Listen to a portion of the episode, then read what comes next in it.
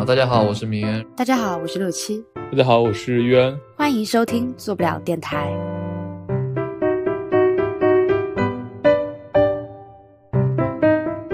啊，大家好，这次我们三个就是就是因为我们发现，其实我们三个从录第录第一期播客开始到现在，其实都是三个人没有在一起见过面的，就是因为其实我们三个人都分别在三个不同的城市，也分别是在这个互联网可能相对来说比较发达的三个城市吧，所以这次就想聊一下说，哎，我们当时为什么去选择现在生活这个城市，然后包括我们对于之前生活过的一些城市有没有什么一些吐槽也好啊，或者说留恋也好，这样子。那一定是要由去过最多城市的两位开始。呃，那那我先讲一下我自己的那个城市轨迹，OK，好吧。然后我自己读书的时候嘛，然后是在上海，在上海读书的。然后读书的期间呢，我曾经当时是实习的原因去过深圳，然后其实待的也不长，待过一个暑假。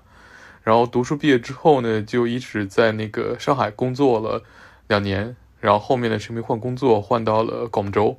然后广州待了这段时间呢，是因为这个期间我女朋友是在深圳工作的，所以这段时间其实我在深圳还来往的挺频繁的，有很多时候周末可能就过去了。所以，所以其实对我来讲，我自己相对比较熟悉的城市就是上海、广州，然后再加一个深圳这三个城市。然后这三个城市其实还各有特点的。那我那我就想讲讲最典型的广州吧，因为其实相对来讲，广州相比于北京、上海和深圳来讲，其实。互联网的气息并不是那么浓厚啊，其实主要就是两类嘛，一类就是著名的绿色软件在的地方，相当于是腾讯的分公司；还有一类呢，就是说一些跨境电商类的，在广州。其实这两类基本上算是广州整体的互联网组成了，再加上一些游戏，然后基本上就是属于广州的互联网生态了。那广州整体上其实相对来讲，它是一个跟大家固有印象都差不多，是一个节奏相对比较慢。然后饮食文化比较充沛，然后相对比较不那么卷的一个城市吧。其实我觉得广州还是挺适合生活的。这相对之下，我觉得这是它比深圳要强强的很多的一个地方，就是广州很适合生活。嗯，就就感觉每次去广州的时候和深圳的感觉很不一样。就深圳那种打工人的那种氛围太浓了，就是你只要。坐地铁啊，或者说去高铁站，就感觉那种浓浓打工人氛围。但对对对，比如说你去广州去找一些，去广州，比如说去探一些店啊，或者说找一些当地美食的时候，就会发现它还是有一点那种老的那种味道在，它不是完全都是那种年轻人组成的，有这种感觉。是的，而且很多，尤其是现在像广州的 CBD 比较集中嘛，就是所谓的珠江新城那一块，大部分其实也都是金融呀，或者说是一些纯粹。偏商业的，其实广州的互联网都是散落各地，大部分都是在一些，呃，没那么高楼大厦的地方。虽然后面有一些规划说可能都要统一搬去新的新的一些广州新建的 CBD，但是目前来讲，其实大家都还是有点隐于视野的感觉。就你的工作不是说是在呃写字楼格子间里边去做，而是说可能就是在一些呃周围都是就是某某某村。那种氛围的一些地方，就是出门就能吃到肠粉的那种地方来工作，还是挺有生活气息的。那我们再来，先先离开一下广东地区，我们聊聊这个包邮区。我以为我以为你会顺着来广东，先把珠三角给聊一下。怎么了？深圳不好说吗？要跳一下，要跳一下，不然一直在说一直在说广州、深圳。没有，如果你要讲包邮区，其实大家应该都有对于包邮区的一个印象和概念嘛。就首先从。就从比方说互联网从业这边来说，其实包邮区其实主要还是被那么几个大家所熟知的大厂给包围，然后其次是一些比方说依附着这些娱乐经济，比方说短视频经济出来的那些，比方说那些什么机构公司也都会。盘旋在包邮区嘛，就是这个样子，所以整体的投资氛围可能就是只能在这个地方扎堆哦。我说的是，比方说互联网这边，当然众所周知，其实比方说，嗯，包邮区这边其实主要的经济支柱其实不是靠这些互联网的，可能更多的，比方说像上海什么的靠金融啊什么之类的，进出口贸易什么之类的。啊，说说到说到吃的，就就必须得就吐槽嘛，就我现在在这个地方，就是全国各地都吐槽的那两大美食荒漠之一，就就嗯，就大家懂的都懂。就是从吃的方面来说吧，就是确实没什么好吃的，因为我本身也不是本地人，然后呢，只要但凡不是本，就是这个地方很奇很奇特，就是所有的本地人就会觉得我们这边非常好吃啊，没有就是不会像你们说的什么有，呃美食荒漠那样子的称呼啊，就是啊，他可能肯定数出来有 A B C D E 嘛，但是在我们外地人看来，就只有什么芭比馒头啊、肯德基啊、呃麦当劳啊这个样子，当然不是黑啊，就是这这是个梗，不是黑啊，就是那个 情到深深处自然自然融那种啊，对对，就是就是在外地人看来，就是这些东西就是。不能被定义为本地特产，就是 我觉得这句话说出来，其实本质上是心里其实对这个地方还有一些美食的期望，但是次次被这个现实冲击了，就没有办法，只能这么说了啊。就美食方面这个样子，然后然后要说到气候，其实这边的气候，应该因为相比可能相比珠三角来说，这边的气候其实还是比较比较宜人的，因为我本身也是南方人嘛，所以这边的气候对我和我。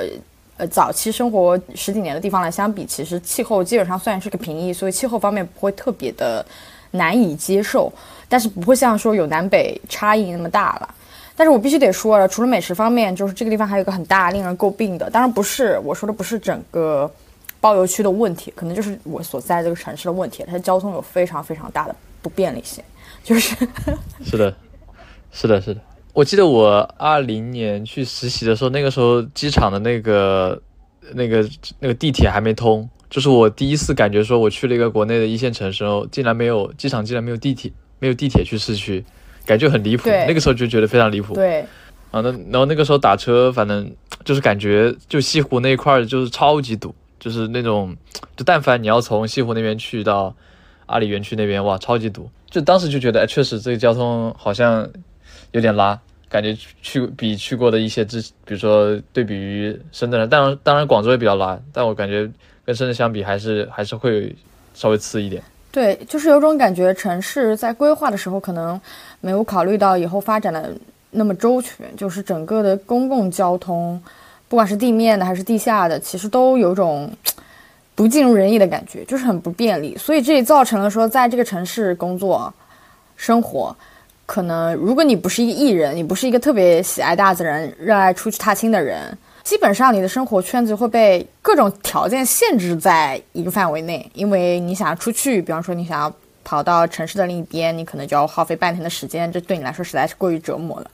然后你想要出去，然后你又想你出去能干嘛呢？你出去想要去吃，你想要去逛，那发现其实没有那么多值得你花费大半天时间出去的地方。一趟下来，就是在时间和精力上都投入产出比非常低，然后你可能就会渐渐的把自己固步自封在你的这个就是工作这个圈子范围内，所以其实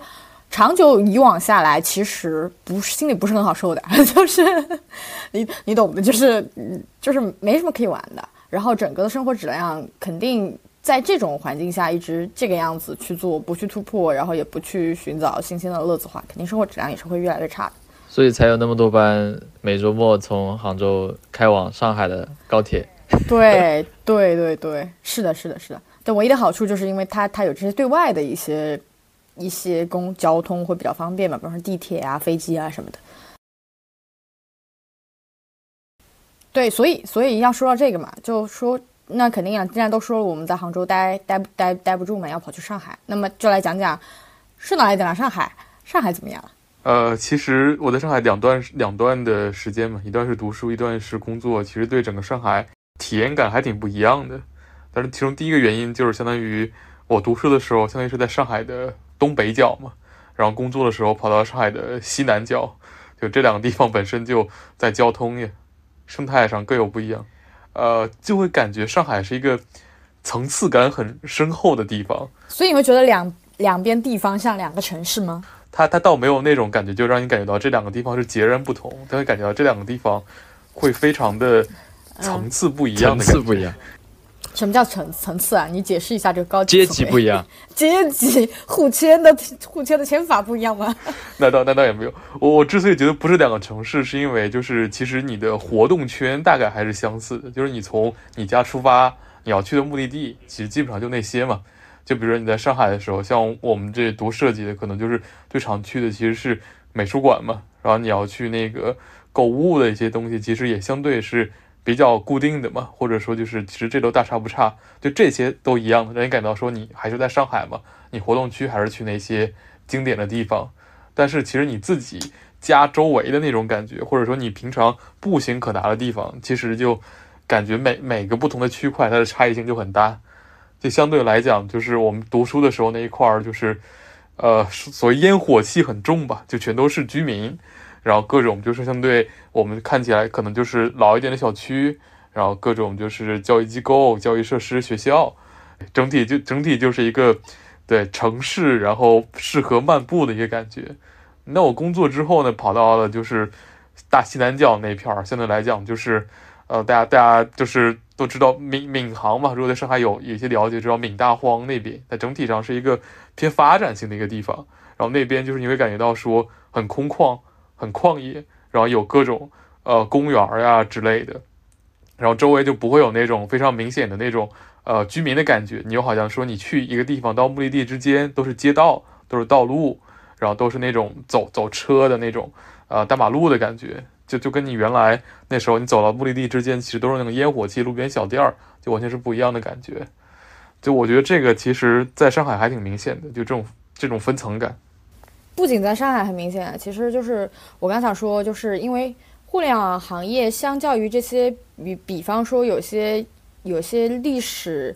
底蕴的一些这种本身的城市来说，因为互联网行业也算新兴，虽然已经没有那么新了，但也算一个新兴产业嘛。它很难在城市中去找一个，比方说充满生活气息的地方去建地。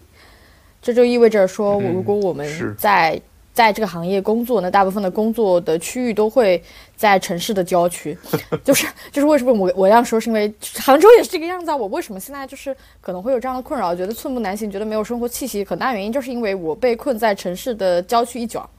郊区一角嘛，就意味着它可能周围的配套设施建设也不一样，然后呢，也不会有那样成片的居民区，因为本来这个地方就没人住啊。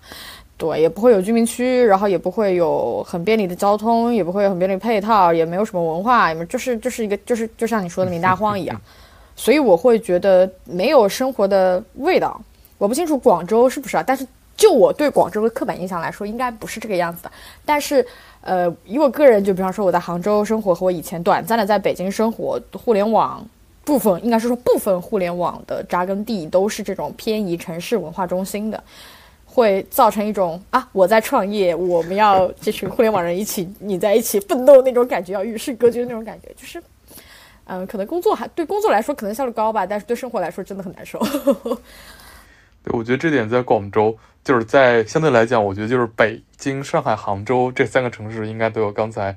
聊了这个问题嘛。但其实上就是广州跟深圳又是另外一个极端。就深圳，它的极端点在于说，深圳所有地方都感觉像是在上海或者杭州的郊区的那种感觉。郊区吗？这倒不是说它 啊，这是因为就像我刚刚说的，你知道我刚刚说的时候，我还特地说说有一些历史文化底蕴哦，但深圳没有，深圳是从嗯什么时候才开始建设的呢？跟北京、上海和杭州是不大一样的。渔村嘛，之前都是渔村。对对。所以新他们他们作为新城市规划和建设的时候，已经把这些未来会高速发展的东西，那所谓的郊区都已经包装的新鲜亮丽，都考虑进来了。所以处处是郊区。对，就深圳你会感觉到说它到处都在施工，你会有这个感觉。而且它相对来讲是一个，你能感受它是一个规划出来的城市，就好像就是在图纸上我定好哪里哪里什么东西，然后把它落地到下面。那相对来讲，广州包括上海就是一个演进出来的城市嘛。你看到它有很多地方，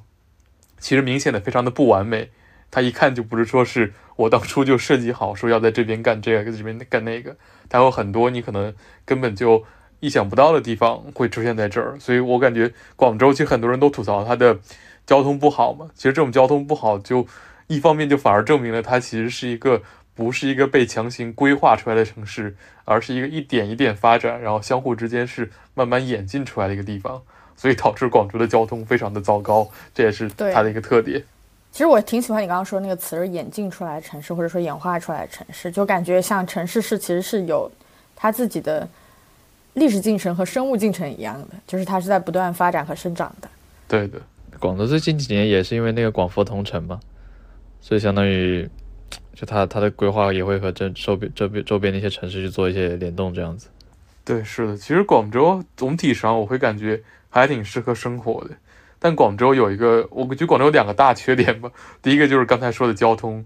就广州它的交通属于一个六边形短板战士，就你在广州几乎没有一项没有没有一种交通方式是畅通无阻的。没有好的，没有一个好的。那我们可以跟杭州比较一下？就首先广州最为就地铁嘛，就是大家都只要你广州地铁稍微了解，你就知道三号线的传说。这三号线，我在北京也挤过地铁，然后在上海也挤过地铁，就有一些线路是公认的繁忙，但是跟广州的三号线比起来，真的是 完全不能比。三号线它是一个列，听它历史比较久，所以它列车相对来讲比较狭窄，然后上的人比较少，然后它又几乎贯穿了广州所有的新的 CBD 的一些地方，然后又有很它又通机场，然后又通广州，相当于是北半区的。焦点就所谓嘉禾望岗站，然后又是广州的呃 CBD 珠江新城体育西，然后一直到南边海珠、番禺这些生活区，所有的重点区域全在一条线上，所以导致三号线巨堵无比。然后这个地铁非常痛苦。然后广州的开车出行，啊，几乎我觉得我每个有车的广州同事都会经常来抱怨这件事情，感觉广州的交通上既混乱，然后又有很多那种小道，包括你要不被迫的开进一些。啊，有点城城中村的那些地方，然后包括有一些 各种说本地司机不不太有点野蛮的那种感觉，就就就都有各种的，所以开车出行也不好。然后我自己平常是习惯骑车出行的，但你会发现广州几乎只有一小部分地区，就滨滨珠江的那些是适合骑行的，其他地方全都是非常的没有为骑行考虑到，就没有规划自行车道，或者说。交通非常的拥挤啊之类的，所以就是非常的混乱。然后步行是仅剩的一条，但是广州的夏天又非常的热，而且广州几乎一年可能有十个月的时间是你在走在路上就会感觉被又晒又热热的那种，所以步行也很痛苦。就广州几乎没有一种交通方式是十全十美的，就 非就非常可怕。呃，机场感觉特别远，就机场从从那从下面坐到那个一直往北坐也要坐一个来小时。啊，对，而且那个那条线路体验太差了。我原来在上海的时候去机场坐十号线嘛，就那个时候感觉也是一个多小时，但体验上还好，因为相相对来讲就比较舒适一点。但你在广州挤三号线挤一个小时，哇，真的是太恐怖了，这个体验。哦，你一说到挤这个挤一个小时，我想起来我就在上海挤二号线，且是高峰时期挤二号线的惨惨痛经历。当然不得不说上海的。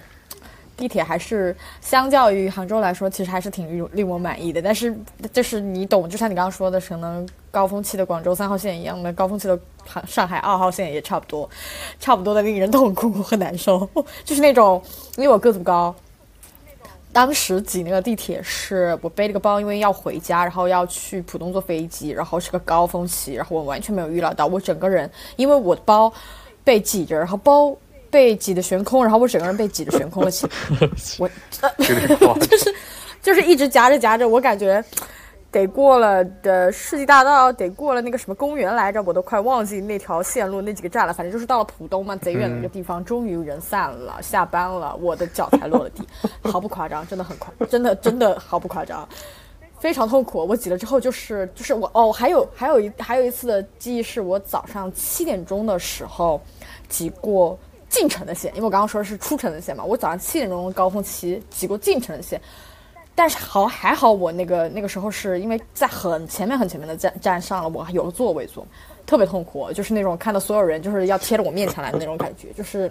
就难以想象。然后我因为当时还是在上学的时候，就是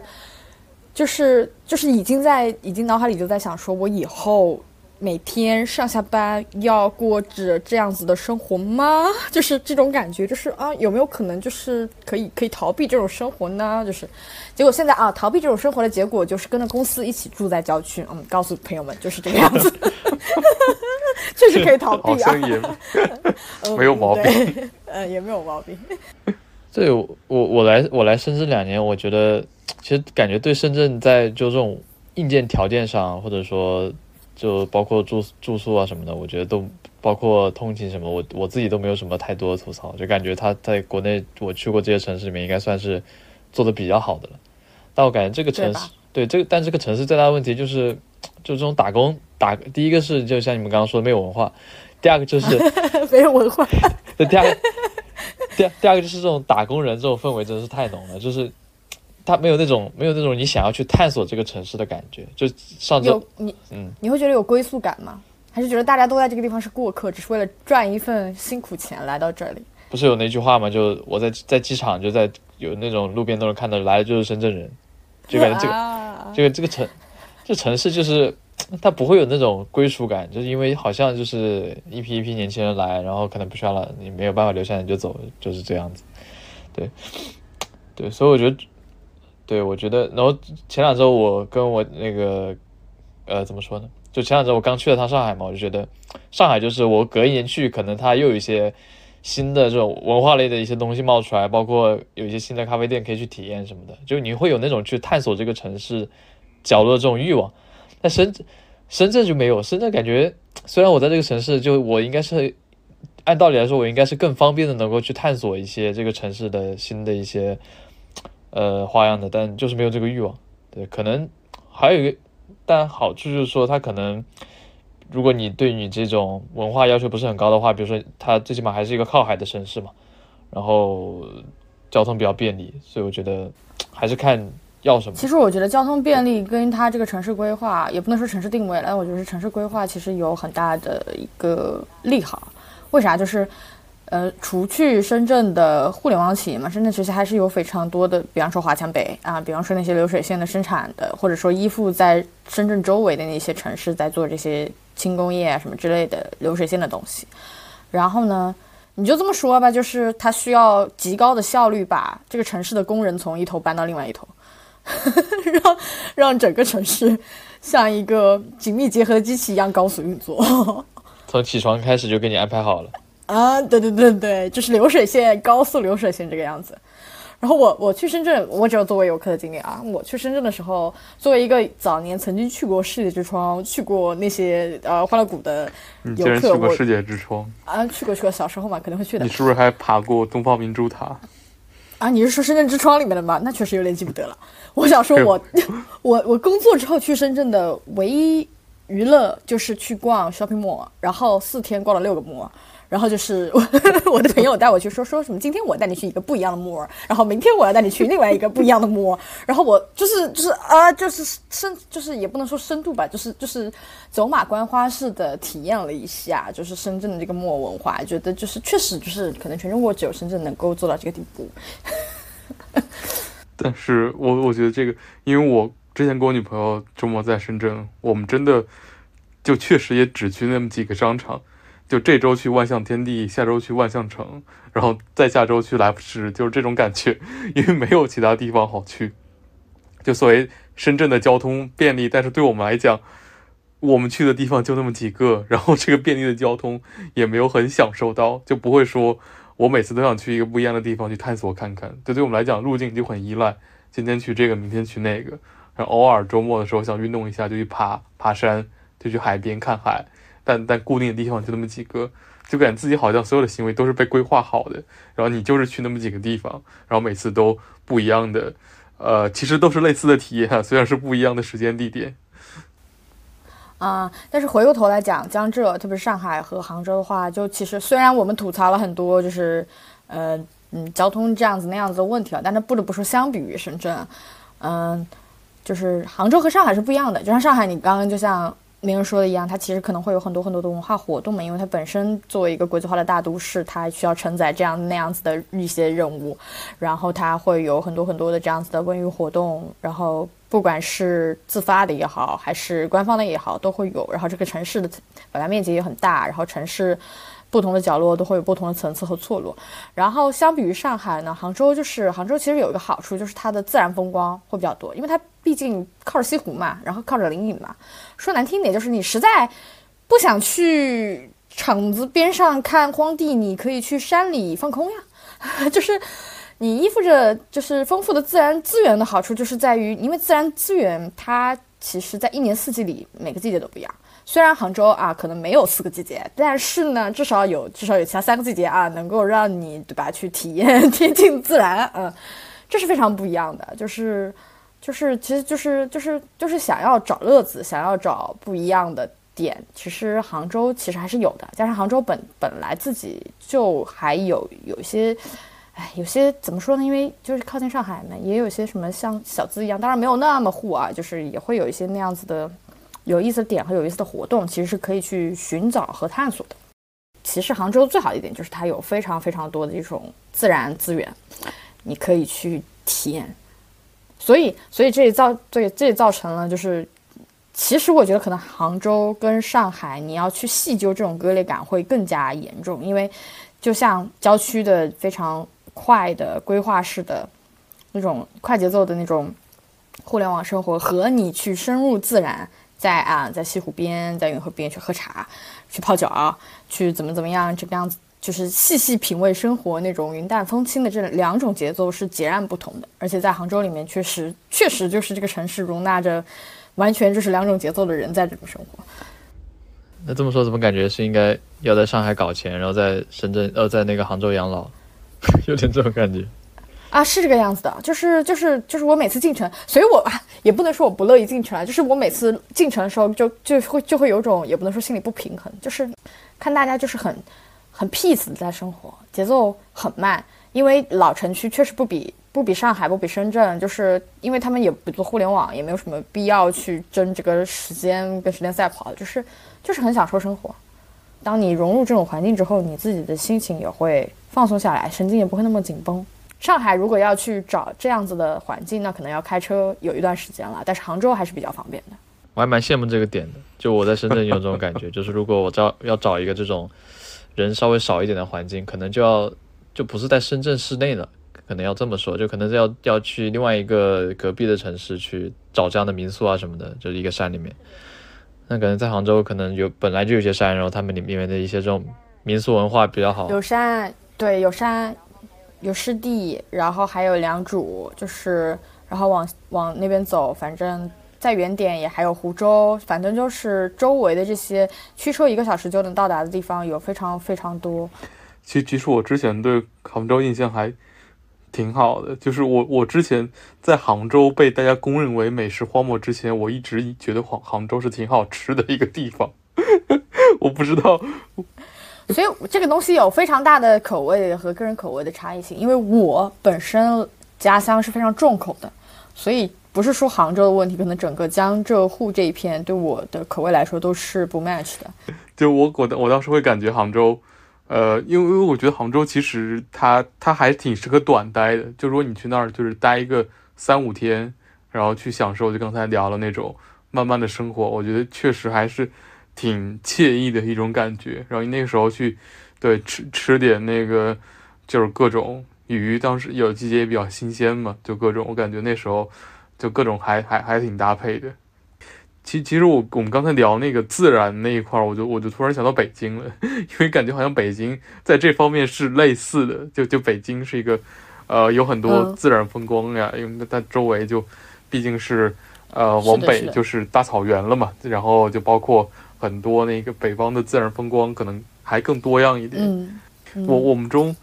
有有谁在北京待过比较久吗？好像我去实习过两，我去实习过两次，两次。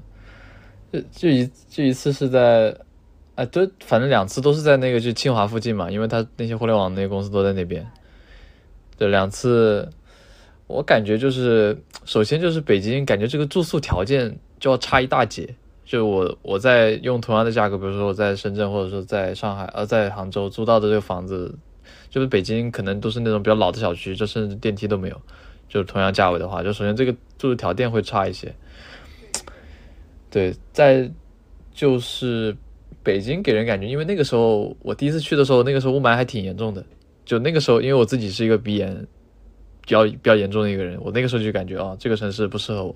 就可能是你去了第一次，你就知道这个城市不适合我，天生就不适合我的那种感觉。我也是，我也是这个样子。我我当时是去北京，想要去实习来着。Anyway，反正最后在那边住了一个月左右。然后那一个月，因为我住在西二旗那边嘛，西二旗是一个。西二旗反正比比清华还要再再再偏一点吧，对吧？那边真的是工厂，就是我每天早上起来，如果要去坐班车或者要去坐地铁，就有种我那个队伍要排贼长，要排到地铁站外几百米，哦，就有种我是流水线上待宰的猪的这种啊，不能这么说啊，也不能这么说啊，就是 就是我就是我要我是一个流水线上的产品，然后我即将要走进那个不知道要把我送到哪里去的闸机口那种感觉，就是你就排吧，你这个队伍你前面也有人，你后面有人，你走不走都会有人推着你走，这种感觉。我我觉得这这在北京看到那个地铁会排队这件事情，让我让我感觉感受非常糟糕。因为其他地方的地铁乘坐体验再差，也很少像北京那种会从站内排到站外，就就那种感觉的，就那种感觉真的是让人很崩溃的一种感觉。窒息。北京其实，其实我我作为一个北方人，我其实对冬天有暖气这件事情还是有一点执念的。我其实一直想在一个冬天有暖气的城市生活，但北京其实它最劝退我的一点是北京的静电。就我其实本身并不反感空气干燥，但是北京的空气干燥让我随时随地都会产生静电，这件事情很崩溃。就我不知道是因为我我自己的呃皮肤性质，还是说穿着习惯什么的。就我就我每就就我其实去北京都是短期去出差什么的嘛。就我一旦秋春秋天去，我必每次碰到金属就必静电，就是那种你开个车门，然后开开个门把手都会静电那种感觉，然后很崩溃。这就是我最恨北京的一点。每个人都有一个恨北京的理由。哦，然后，然后还有一个理由，还有一个理由是，我觉得北京的很多美食都有浓浓的诈骗的意识，就是他明明宣传自己是个美食，然后你吃了之后就感觉大踩雷那种感觉。我在北京被骗过好几次，就是像豆汁儿这种，大大家都知道它不好吃，那就那就 OK 了。然后我就当时去吃那些，比如说什么炒肝儿、卤煮那种。我本来预期就不高，但是它还是难吃到 严重到低于大大低于我的预预期，然后然后以及就是那个呃，当时都觉得北京不是有那个爆肚吗？然后他当时我们还特意去挑了那种老字号什么的。我本来对他预期还挺高的，因为我感觉他他可能跟那个涮火锅、四川火锅涮毛肚那种感觉差不太多嘛。但是吃了之后就发现他那个肚真的是。保留了食材原本的味道，就特别的有那种 九转大肠，是不是？就是就是就是羊肉的那种膻气的感觉，然后还还还还容易咬不动什么的，就是就是那种分得很细的什么散丹呀什么部位的，就那感觉，结果吃起来都很难受。所以我觉得这个也是我对北京印象特别差的点，就是感觉北京有很多美食诈骗的感觉。我们刚才已经讲了很多我们曾经居住过的城市的。特点，不管是优点还是缺点的。那么现在来看一看，就是我们当时选择来这个城市，到底是因为我们就是喜欢这个城市，还是说因为这个城市有一个非常好和优秀的工作机会，让我让我们选择这个城市呢？呃，我我先说我的吧。就就我作为一个在正式工作之后还换过城市的人，感觉这个好像是个相对的概念。比如，比如说我当时。选择广州，其实更大的原因可能是因为工作选择这个城市，因为相对来讲，就对我刚才也提过，说我说广州两个缺点嘛，第一个缺点是交通，第二个缺点可能就是广州的工作机会其实并不是那么的多，或者起码在互联网这一块的机会，它肯肯定比不上北京、上海、深圳，我就感觉比杭州也也要更差一点。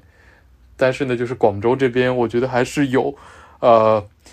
值得来这边生活体验一下的感觉，所以我就是为了工作，然后选择来到了广州。然后来了之后，感觉广州确实体验还挺好的，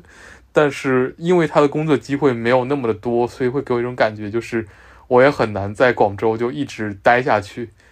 就可能最后还是会选择一个工作机会更多一点，让我有一点换工作且不离开这个城市自由的地方。所以，所以我在这方面就是感觉。会选择一个可能就是工作机会更多一点，然后生活也比较舒适，然后同时就呃没有就就可能没有那么多乱七八糟的就是缺点的地方，然后这个时候可能就是为了城市而选择工作了，可能就在这个城市里边选一份还不错的工作就 OK 了，其实就大概是这么个心路历程吧。对我的我的想法也跟你一样，因为我现在的。应该我现在的工作其实是也算是第一份工作嘛，就是一般来说年轻人的第一份工作，如果不是在家乡，就是那种我一定要在这个城市扎根，怎么怎么样，其很多情况下都是会根据我的就业机会去选择城市的，就是说迁去迁就就业机会，然后搬到这个城市来，然后心里想的也是说我先把这份工给打好，然后可能也未必会有那么成熟的，呃，职场和未来发展的规划。那当当然，你可能就工作了几年之后，你回头来看，确实就会说你会针对你现在所处这个城市进行一些这种未来发展的考量，包括就业市场的情况、行业的情况，然后以及生活。的情况，包括生活成本呀、生活方式啊、城市的生活质量呀、文化、气候等等等等等等。所以我觉得就跟袁和六七说的一样，就是城市这个东西，感觉在当时做选择的时候都不是那么重要的一个点，因为其实不管你拿多少 offer 吧，到最后你也就是两个三个对比一下，对吧？那可能可能也就是呃什么上海、深圳、深圳、北京，对吧？就其实城市没有那么重要，在做选择的时候，就除非是这种北京就是完全接受不了的，对吧？那那那那你就对，对你只会你只会做剔除，就是说我坚决不要什么 A B C D E，对，然后你再对比一下，然后 B 还 BSC 对吧？就但是那个就是纯粹是工作的选择了，其实就是跟跟城市是一点关系都没有了，啊，就会对，所以对，感觉就是这样子，就是完全是通过工作去选城市，但是就。工作一段时间之后吧，我觉得可能就你你一份第一份工作，比如说毕业之后第一份工作体验一段时间之后，可能你对这个城市的生活又有了一些新的想法，对吧？你可能体验过之后知道哦，我自己可能不适合这个城市，我又想体验下一个城市，对吧？也这个就是后面后话了。那我们现在再回头想想，就是因为我们对于城市或者说对于工作的选择，放弃了哪些梦寐以求或者幻想中的机会呢？对，我觉得最理想的情况就是说我可以在我最喜欢的那个城市做我最喜欢的工作嘛，就是最理想的环境嘛。但很多时候就可能有，呃，有的人可以实现两个两全其美，有的但有的人可能就是二选一。对我们来说，可能在这些早期都是工作大于城市这样子。你说，就说你你你既然既然梦想是想要就是说可以自由选择自己喜欢住的城市，然后去做一份远程的工作嘛，那你最想去的城市是哪？我理想情况下，我觉得，因为可能去旅游嘛，我我觉得我现在比较幻想的一个感觉就是，我就如果从住的环境出发的话，我会想要一个相对来说比较有自有自然环境，然后而且这个能够用一个比较低的便宜低比较低的一个价格租到一个环境非常好的一个房子嘛。那这样来说的话，可能就是像重庆这样的呃二三线城市。对吧？你可以在，比如说你在深圳租一个五十平的钱，可能在价格可以在重庆租一个一百平的一个有两三米阳台的这么一个地方。我觉得如果是这样子的话，其实你的生活环境啊，